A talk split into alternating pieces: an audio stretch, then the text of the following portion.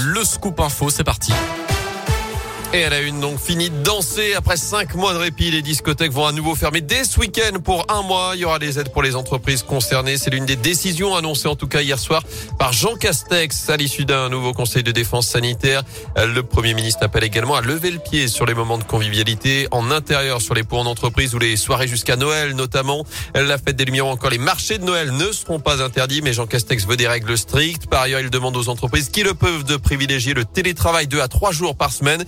On apprend également que le protocole sanitaire va être renforcé dans les écoles, port du masque en intérieur et en extérieur dès jeudi. Et puis limitation des brassages à nouveau à la cantine, ce sera dès lundi prochain.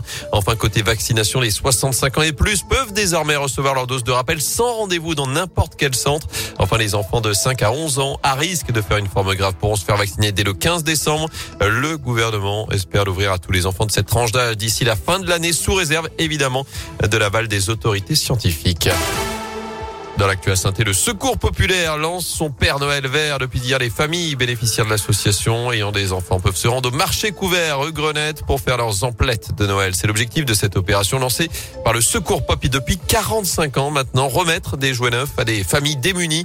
Anthony Perel s'est rendu sur place hier pour le lancement de l'opération. Contre quelques euros, les parents peuvent repartir avec des jouets qui en valent 5 ou 10 fois plus. C'est cela l'opération du Père Noël vert. Dominique Roche, la présidente du Secours populaire 42. Ces jouets sont pour des familles qui sont en grande on sait bien que avec la Covid, beaucoup de familles sont malheureusement tombées dans une pauvreté auquel ils ne pensaient pas. Donc cette année, nous allons servir 915 enfants. Malheureusement, beaucoup d'enfants ne connaîtraient pas la joie d'avoir un jouet neuf et donc le Père Noël vert aide le Père Noël traditionnel à apporter des jouets à tous les enfants. Et le Père Noël vert peut compter sur l'appui de 80 bénévoles du Secours populaire sur le pont pour aider les papas et mamans dans leur choix. Colette est l'une d'entre elles. On a une fiche, on on sait quelle est la composition de la famille en filles, en garçons et en âge. Et donc on les dirige vers les différents postes de jouets. On les conseille un peu dans leur choix. C'est quoi les tendances du moment? Les gens veulent quoi généralement? Trottinette. Ça c'est une valeur sûre, la trottinette. Trottinette est pour les filles, les poupons. Ça, ça plaît toujours. L'opération, elle, se termine ce soir. Et cette année à saint ce sont 50 enfants de plus que l'an dernier qui pourront profiter de ces cadeaux du Père Noël vert. À retenir cet appel à la prudence après le drame de la 89, la préfète de la Loire annonce un renforcement des contrôles sur l'ensemble des axes du département. Je rappelle que deux personnes sont décédées dans une collision entre une voiture et un poids lourd ce lundi à hauteur de Saint-Julien-d'Aude dans le Rouennais. L'autoroute n'a pu rouvrir complètement que dans la soirée hier.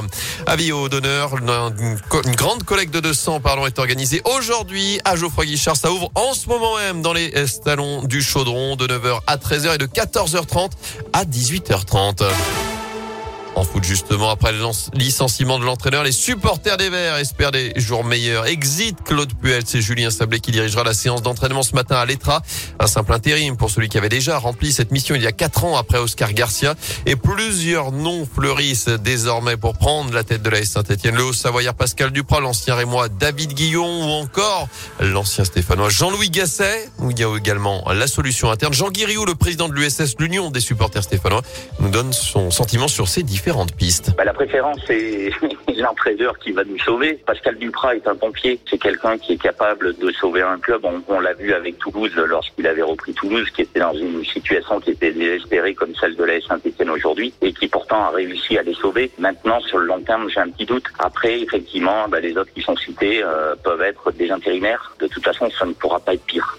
Et le choix, en tout cas, du nouvel entraîneur est confié au trio Jean-François Souca, Samuel Rustem et Loïc Perrin, nommé hier comme coordinateur sportif de l'AS Saint-Etienne. Je vais y aller, moi. Allez-y.